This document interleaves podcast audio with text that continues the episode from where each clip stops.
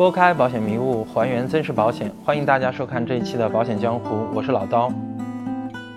那么近两年，随着这个境外游的升温啊，很多人都会有一个疑问：那当我真的到了这个境外发生了意外以后，到底应该怎么办呢？我们到底应该如何去处理？那么下面呢，我们就拿一个真实的案例，然后来聊聊这个话题。那希望呢，能够给到大家一些帮助。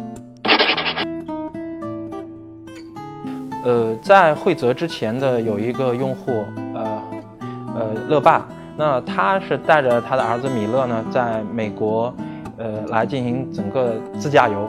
那在这个过程中，可能是因为玩的太疯了，那呃很糟糕，然后小米勒的左手呢，呃关节脱臼。那作为乐爸，他当然很急。那这个时候他怎么办呢？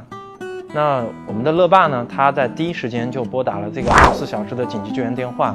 那这个紧急救援电话呢，就根据他的实际状况，然后发生的地点，去告知他，引导他去最近的这样一个医院，然后去治疗。那这家医院呢是洛杉矶的儿童医院，那它是在全美呢排名是第六的。呃，说到这里呢，就是提到了这种境外旅游保险的，他提到的第一个服务就是免费的就医指引服务。那当我们发生意外的时候，只要拨打这个电话，呃，那么他们都会根据实际的状况给到你这样一个明确的指引。那么当乐爸呢带着米勒来到医院了，那他就会他就遇到了第一个问题，让他是比较着急的，就是当他。去去进行挂号以后呢，那诊治的医生呢是迟迟却没有去去去处理小米勒的这样一个病情。那在这种情况下，其实呃是在美国呢，它是有这个医疗的分级制度，它把这个整个的门诊的这样的门急诊的这样分级呢分成了一到五级，其中第一级呢是最高级别。那级别越高，它的接诊的速度就会越快。那往后呢，相等就要有一个比较长的等待时间。那像关节脱臼的这种情况呢，一般会被分到了三到四级。那在这个级别下，它的这个等待时间就是比较漫长的。那就算你自己很着急也没有用。那，呃，其实在这个时候，您是可以去拨打这个，同样可以拨打这个紧急救援电话。那么它呢会告诉你当地相关的一些。呃，医疗的制度包括你在治疗过程中呢有一些注意事项。那好了，我们现在治疗结束了，就到了这样一个结账环节。那这个时候，乐爸又面临到另外一个问题，就是当这个这个治疗费用拿出来的时候，那乐爸就会发现这个费用非常的昂贵，当时心里就会打鼓说，这么高的费用，那这个保险。是不是能够涵盖？是不是能够报销？呃，是不是有超额、超额的这个治疗？那其实呢，在这一块其实不用太过于担心，因为一般的境外的医疗保障部分，基本上它是根据医生的诊断的这个呃判断，然后和诊断的建议，然后来进行治疗和赔付的，它的额度设置都会比较高。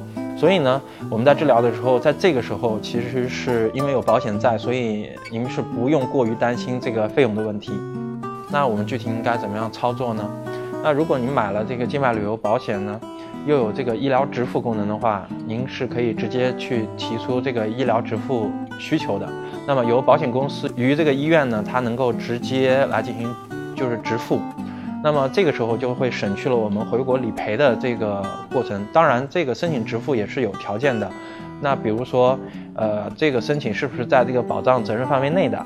然后另外一个呢，也要去看这个医院是否是支持这个支付。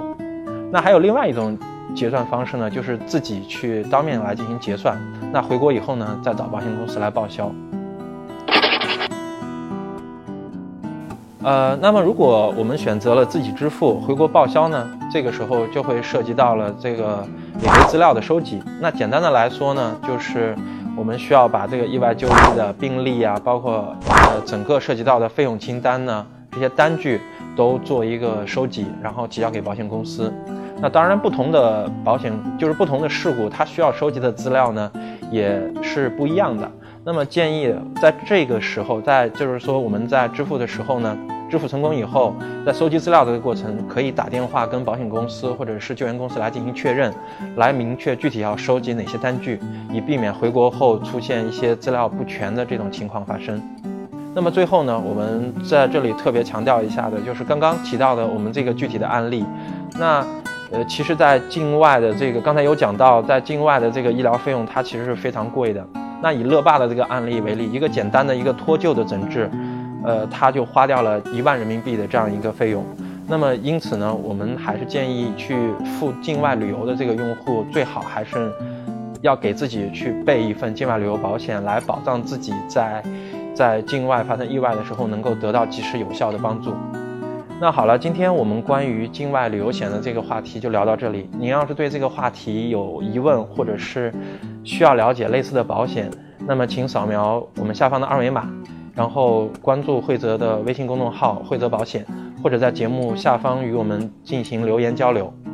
好，感谢您的收看，我们下期再见。